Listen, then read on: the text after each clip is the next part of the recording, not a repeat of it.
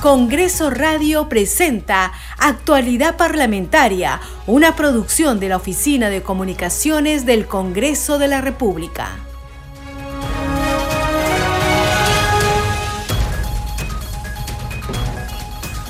¿Cómo están? Bienvenidos a su programa Actualidad Parlamentaria. Les saluda Carlos Alvarado y estos son los titulares.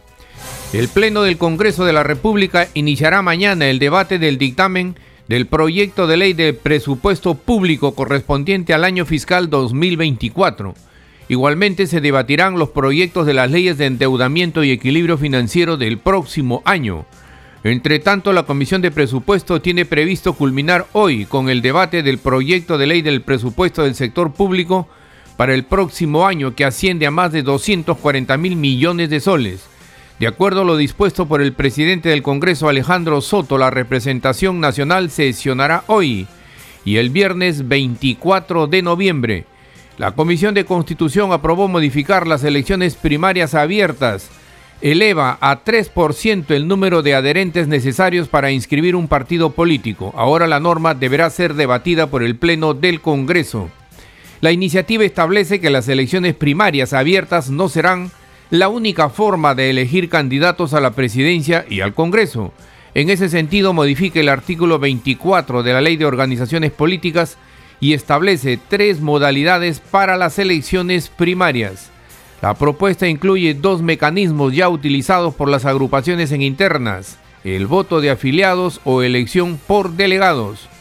También señala que para continuar con su participación en el proceso electoral, la organización política debe obtener en cualquier modalidad de elección al menos el 20% de votos válidamente emitidos del total de electores hábiles.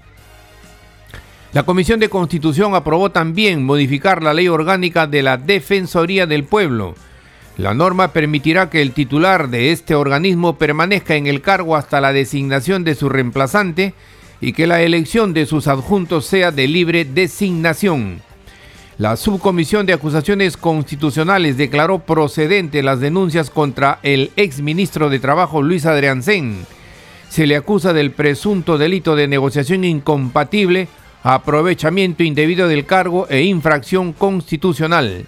Según las denuncias, se habría interesado en el pago de 41 millones de soles a la empresa Aionia como o por parte de E-Salud la Comisión de Educación acordó citar para el próximo martes 28 de noviembre a la ministra de Educación Miriam Ponce.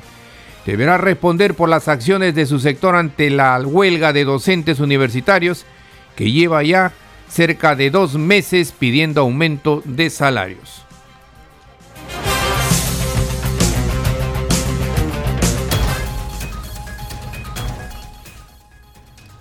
Desarrollamos noticias en actualidad parlamentaria. La Comisión de Presupuesto y Cuenta General de la República continúa con el debate del dictamen del proyecto de ley de presupuesto del sector público para el 2024. Hoy debe aprobarse el documento. Los detalles en el siguiente informe. Continúa el debate del proyecto de ley del presupuesto del sector público para el año fiscal 2024. La Comisión de Presupuesto y Cuenta General de la República recibió al ministro de Economía y Finanzas, Alex Contreras, para anotar las últimas precisiones del proyecto del Ejecutivo. Y fue durante su intervención que habló sobre un eventual aumento de remuneraciones para trabajadores del Estado.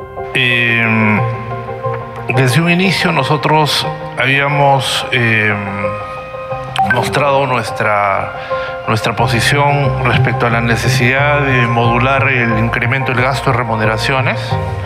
En ese sentido, este, todos los que son incrementos remunerativos, estamos sugiriendo que puedan discutirse en el Pleno, de manera que sea, cualquier decisión que se tome sea ya una decisión consensuada a nivel del Pleno.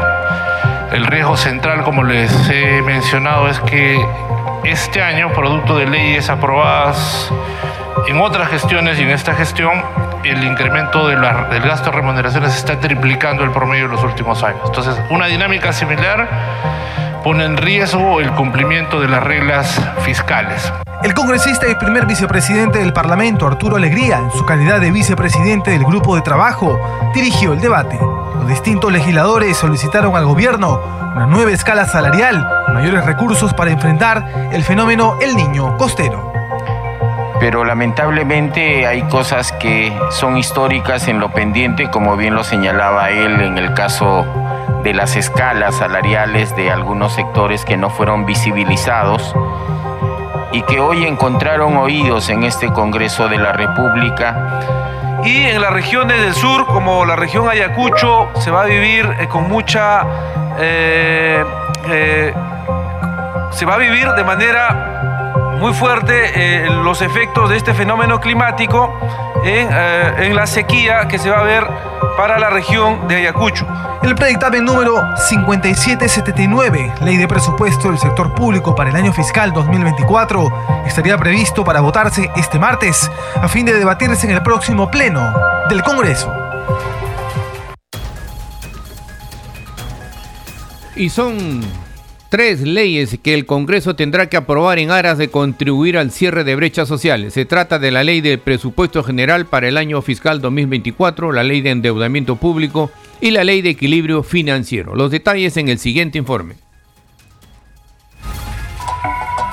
Conformidad con lo dispuesto en el artículo 78 de la Constitución Política del Perú, a fin de someter a consideración del Congreso de la República con el voto aprobatorio del Consejo de Ministros, fue presentado el pasado mes de agosto el proyecto de ley de presupuesto del sector público para el año fiscal 2024, documento que contiene el detalle de gastos del próximo año por el monto de 240.806.216.645 soles. El extenso documento comprende los créditos presupuestarios máximos correspondientes a los pliegos presupuestarios del Gobierno Nacional, los gobiernos regionales y los gobiernos locales, agrupados en gobierno central e instancias descentralizadas, conforme a lo señalado en la Constitución, a fin de que cuenten con los recursos necesarios para atender sus gastos durante el año fiscal 2024, en aras del logro de resultados a favor de la población, a través de la prestación de servicios y el cumplimiento de metas y objetivos institucionales conforme al mandato constitucional y al Sistema Nacional de Presupuesto Público. También se detallan los recursos y fuentes de financiamiento del presupuesto del sector público para el próximo año. Además, se establecen normas para la gestión presupuestaria referidas a la ejecución y control del gasto público, ingresos e incorporación del personal, medidas en gastos de inversión y transferencias financieras permitidas, siempre buscando mejorar la calidad del gasto, la optimización del presupuesto por resultados, con evaluaciones e incentivos. El proyecto de ley de endeudamiento del sector público tiene por objeto regular las condiciones, así como establecer principios y disposiciones que rigen los procesos de endeudamiento público. Su aprobación resulta indispensable para la habilitación legal que permita obtener el financiamiento externo e interno que necesitará el país durante el 2024 para cubrir parte de los requerimientos de financiamiento del sector público a los más bajos costos posibles, sujetos a un grado de riesgo prudente y en concordancia con la capacidad de pago del Perú. Por ello, se plantea autorizar al Gobierno Nacional acordar un endeudamiento externo hasta por un monto equivalente a 2.572 millones de dólares. El proyecto de ley de equilibrio financiero tiene como objetivo principal que los créditos presupuestarios del sector público para el año fiscal 2024, los cuales financian la provisión eficiente y efectiva de bienes y servicios a la ciudadanía, es decir, las prioridades de gastos que las entidades del Estado proponen ejecutar en el marco de las políticas públicas, cuenten con los recursos estimados para su respectivo financiamiento. Seguimos desarrollando noticias en actualidad parlamentaria. La Comisión de Constitución aprobó el proyecto que propone cambios a la ley de organizaciones políticas en los artículos relacionados al desarrollo de las elecciones primarias abiertas, simultáneas y obligatorias. Escuchemos la incorporación surgida del presente debate. Para continuar con su participación en el proceso electoral, la organización política debe obtener al menos el 20% de votos válidamente emitidos del total de electores hábiles en cualquier modalidad de elecciones. Y se elimina el paro relacionado a, a, las alianzas que decía, en caso de alianzas electorales, cualquiera sea la modalidad de elección escogida, se incrementa el 2.5% del número de votos válidamente emitidos necesarios para continuar con el proceso electoral. En el artículo 2, relacionado con la modificación del artículo 5 de la Ley 28.094, Ley de Organizaciones Políticas, se modifica el artículo 5, incorporación del literal H y el párrafo tercero de la Ley de Organizaciones Políticas con el siguiente texto. Artículo 5. Requisitos de inscripción de partidos políticos. La solicitud de, inscripción de un partido político debe estar acompañada de la siguiente documentación. Literal H la relación de adherentes en número no menor de 3% de los ciudadanos que sufragaron en las últimas elecciones de carácter nacional. Las organizaciones políticas cuentan con un plazo de dos años contados a partir de la adquisición de formularios para la recolección de firmas de adherentes y la presentación de la solicitud de inscripción ante el Jurado Nacional de Elecciones. No podrán ser objeto de inscripción las organizaciones políticas cuyo contenido ideológico, doctrinario, programático promueva la destrucción del Estado constitucional de derecho. Artículo 4. Modificación de los artículos 21 y 116 de la Ley 26859, Ley Orgánica de Elecciones. Artículo 21. Los congresistas de la República son elegidos mediante sufragio directo, secreto y obligatorio la elección de congresistas se realiza mediante el sistema del distrito electoral múltiple, aplicando el sistema de representación proporcional. Es de aplicación el doble voto preferencial opcional, excepto en los distritos electorales donde se elige menos de dos congresistas, en cuyo caso hay un solo voto preferencial opcional. Secretaria Técnica, por favor, vamos a someter al voto. Con su venia, señora Presidenta se va a llamar para conocer el sentido de voto de los señores congresistas. Señora Presidenta, habiendo concluido con el llamado del sentido de votación, se ha registrado 17 votos a favor, 3 votos en contra, 3 votos en abstención. El dictamen ha sido aprobado por mayoría. Muchas gracias, Secretaria Técnica. Señores congresistas, conforme al registro de votos anunciado por la Secretaria Técnica, el dictamen ha sido aprobado por mayoría y va a correr el trámite que corresponde. Durante el debate, el congresista Jorge Marticuarena sostuvo que eliminar las elecciones primarias sería favorecer a las cúpulas partidarias. Escuchemos. Y esto también va de la mano con un principio político que no lo practicamos hace mucho tiempo, que es la rendición de cuenta.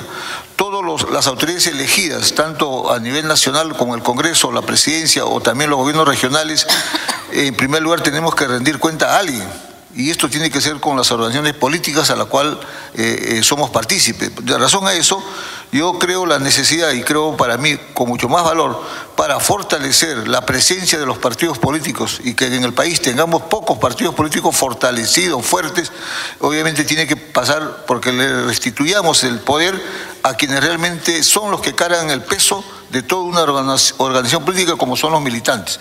En razón a eso, eh, señora Presidenta, eh, yo esto lo he conversado con muchos amigos que están vinculados en la actividad política, que hay que defender las elecciones primarias. Yo creo que es un primer mecanismo para de alguna manera fortalecer los partidos políticos, porque no de ser así, como muchos señalan, ¿a quién le van a rendir cuenta los que son elegidos cuando no responden a una elección primaria? Al dueño de los partidos y eso de alguna manera debilita profundamente el valor que los partidos políticos en un escenario democrático como sostenemos deben fortalecerse. Razón a eso, señora Presidenta, yo creo que el término de obligatoriedad no puede sacarse, digamos, de una propuesta. Tiene que ser obligatorio. Ahora, el mecanismo eh, que establezcamos para que realmente se garantice que esa elección responda a, una, un colectivo y también este, se fortalezcan los partidos, lo podemos debatir, ¿no? La legisladora Gladys Echaí señaló que se debería establecer diferencias entre partidos políticos y movimientos regionales, no hacerlos aparecer como pares. Escuchemos. A mí me da preocupación cuando escucho hablar de partidos políticos y movimientos regionales como si fueran pares. Yo creo que tenemos que partir por diferenciar lo que es un partido político y un movimiento. Para algunos no se necesita ni siquiera tener unos lineamientos básicos o ideológicos para ser considerado como partido político y para otros un movimiento regional tiene o es igual que un partido político porque no necesita precisamente tener una doctrina, una ideología que se diferencie de otro partido, que se ofrezca a la comunidad como oportunidades, como fórmulas para gobernar o no un país. Hacia donde me voy, de frente, a la izquierda, a la derecha, y por qué, y en qué me sustento, y cómo lo voy a hacer, ¿no? Y esas confusiones creo que son las que nos han llevado a la situación en la que nos encontramos en que movimientos regionales luego se inscriben como partidos políticos y en el Jurado Nacional de Elecciones se relativiza todo y aparecemos con 50 disque partidos políticos candidateando a nivel nacional. Entonces uno se pregunta, ¿y esto qué propone? ¿Y el otro qué propone? ¿Y qué cosa hay un esquema de proyecto? Eh, de proyecto de mm, no sé de qué, de plan de trabajo, no sé cómo le llamarán. Y nosotros estamos contribuyendo, creo que con esto, a esa situación.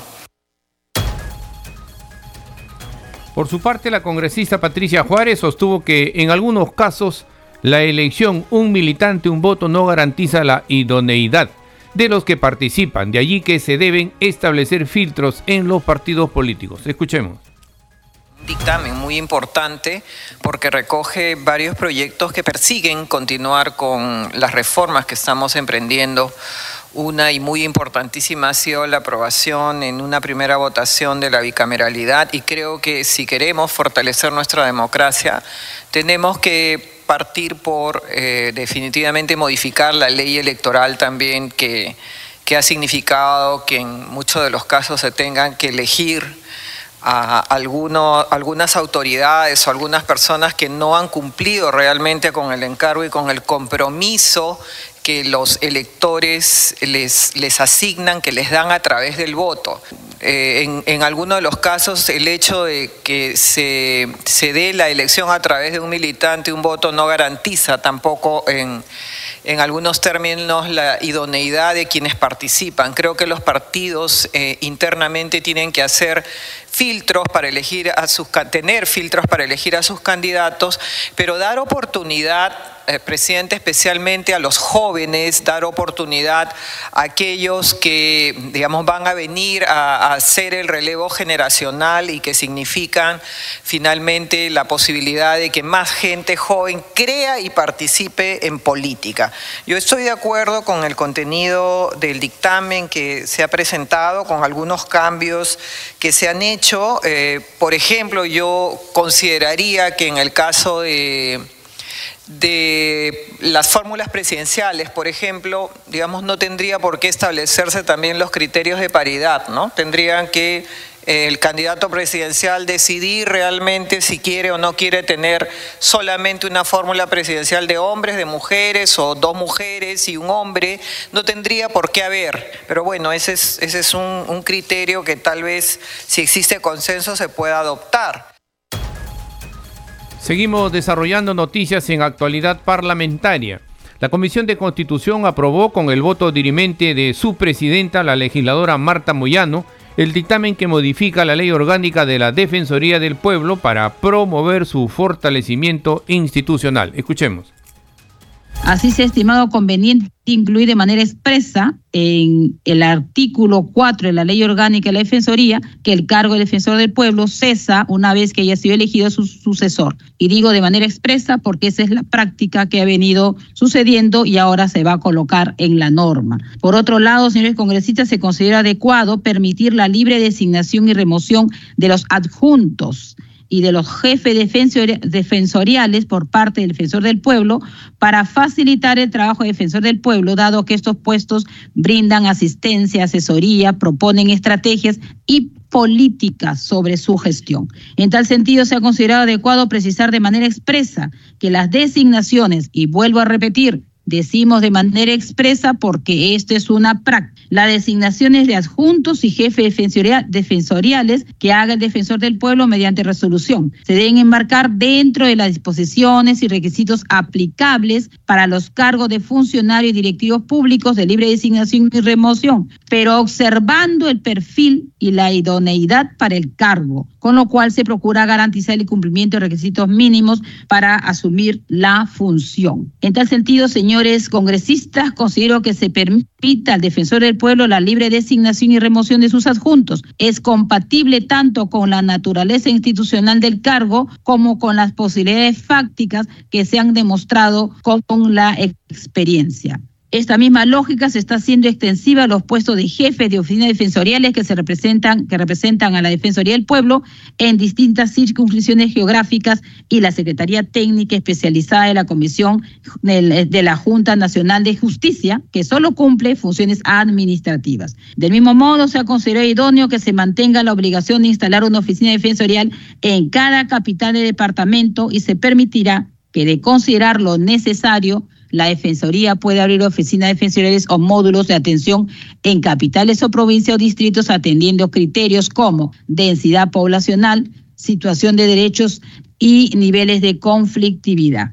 Se considera oportuno incluir de manera expresa entre las funciones de la Defensoría del Pueblo la de realizar labores de prevención, monitoreo, mediación para la promoción del diálogo y solución pacífica de los conflictos que se puedan generar, conflictos sociales. La Comisión de Educación acordó citar para el próximo martes 28 de noviembre a la ministra de Educación Miriam Ponce frente a la huelga de docentes universitarios. Llevan cerca de dos meses reclamando aumento de salarios. Escuchemos. Muy preocupados por este tema de la huelga de los docentes universitarios, ya buen tiempo. El tema es que los estudiantes están abandonados y el riesgo de perder el, el ciclo, ¿no? Aunque ellos dicen que van a garantizar, pero eso ya sabemos que no será igual. Entonces, como comisión de educación, ¿qué estamos haciendo? O sea, independientemente, algunos congresistas estamos apoyando, yo estoy en la comisión de presupuesto, pero como comisión yo creo que es bueno que respaldemos, nos pronunciemos y apoyemos, porque el sector de educación lo tiene que hacer, pero la ministra de Educación directamente, digamos, mediáticamente la ministra no está haciendo su papel. No la escuchamos, no la vemos, no viene, no viene por acá, no, no, no nos llama, no, o sea, Pareciera que, no sé, se diluye la huelga, no lo sé, cuando ella debe ser la principal abogada de defender a los profesores universitarios. Hay un avance, presidente, eh, se está, eh, todavía hasta ayer en la tarde no se nos informó con precisión en la Comisión de Presupuestos, seguramente hoy día se va a hacer, para que a los profesores principales se les aumente 800 soles, a los asociados 650 y a los auxiliares 550. Como que parece que están de acuerdo ya con esto y eh, pues de una vez hay que hacer fuerza para que eso ya se incorpore en la ley de presupuesto del 2024, ¿no? Y de manera continua se les pague a partir de ahí en adelante. Muy bien, tomaremos el acuerdo para citar a la ministra y al, y al jefe SUNEDO para la próxima sesión en orden del día. En Congreso Radio continuamos con la difusión de contenidos en diferentes lenguas nativas como parte de nuestro compromiso de inclusión. Escuchemos. En el Parlamento se debaten y aprueban leyes que benefician a la población para proteger sus derechos y garantizar una mejor calidad de vida para todos los ciudadanos. Traducción e interpretación en Aguajún. Congreso nom kwashat chichampukang nahane nawe ley aidon ashi ais aido nyaingtinun. Nunyak chichamhawe ashi ais aido atzungas tahimat batsamsat nometusa.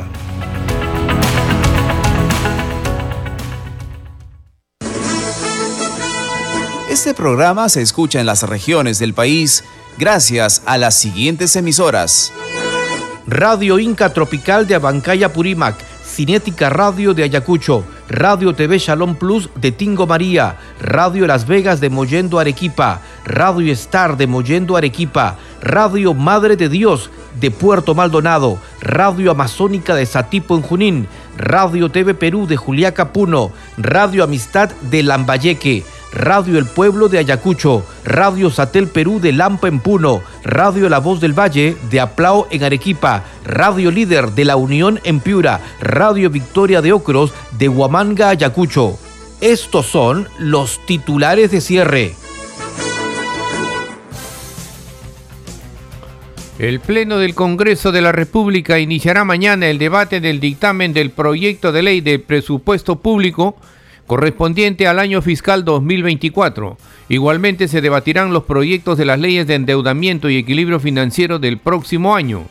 Entre tanto, la Comisión de Presupuesto tiene previsto culminar hoy con el debate del proyecto de ley del presupuesto para el 2024 que asciende a más de 240 mil millones de soles. De acuerdo a lo dispuesto por el presidente del Congreso Alejandro Soto, la representación nacional sesionará hoy y el viernes 24 de noviembre. La Comisión de Constitución aprobó modificar las elecciones primarias abiertas y eleva a 3% el número de adherentes necesarios para inscribir un partido político. Ahora la norma deberá ser debatida por el Pleno del Congreso. La iniciativa establece que las elecciones primarias abiertas no serán la única forma de elegir candidatos a la presidencia y al Congreso. En ese sentido, modifica el artículo 24 de la Ley de Organizaciones Políticas y establece tres modalidades para las elecciones o para las elecciones primarias. La propuesta incluye dos mecanismos ya utilizados por los grupos políticos, el voto de afiliados o elección por delegados. También señala que para continuar con su participación en el proceso electoral, la organización política debe obtener en cualquier modalidad de elección al menos el 20%, 20 de votos válidamente emitidos del total de electores hábiles. La Comisión de Constitución aprobó modificar la ley orgánica de la Defensoría del Pueblo. La norma permitirá que el titular de este organismo permanezca en el cargo hasta la designación de su reemplazante y que la elección de sus adjuntos sea de libre designación. La Subcomisión de Acusaciones Constitucionales declaró procedente las denuncias contra el exministro de Trabajo Luis Adriancén. Se le acusa del presunto delito de negociación incompatible, aprovechamiento indebido del cargo e infracción constitucional. Según las denuncias, se habría interesado en el pago de 41 millones de soles a la empresa Aionia por parte de E-Salud. La Comisión de Educación acordó citar para el próximo martes 28 de noviembre a la ministra de Educación, Miriam Ponce. Deberá responder por las acciones de su sector ante la huelga de docentes universitarios que lleva ya cerca de dos meses y piden aumento de salarios. Hasta aquí las noticias en actualidad parlamentaria. En los controles nos acompañó Franco Roldán. Saludamos a Radio Luz y Sonido de Huánuco, Radio Capullana de Sullana en Piura, Radio Sabor Mix 89.9 FM de Quillo en Yungay, Ancash. Radio Mariela de Canta, Radio Sónica de Ayacucho, Radio Estéreo 1 de Jauge en Junín, Radio Acarí de Arequipa, Radio Continental de Sicuani en Cusco, Radio Star Plus de Nazca en Ica y Radio Shalom 104.5 FM Villarrica en Oxapampa, Pasco, que retransmiten nuestro programa. Hasta mañana. Congreso Radio presentó Actualidad Parlamentaria, una producción de la Oficina de Comunicaciones del Congreso de la República.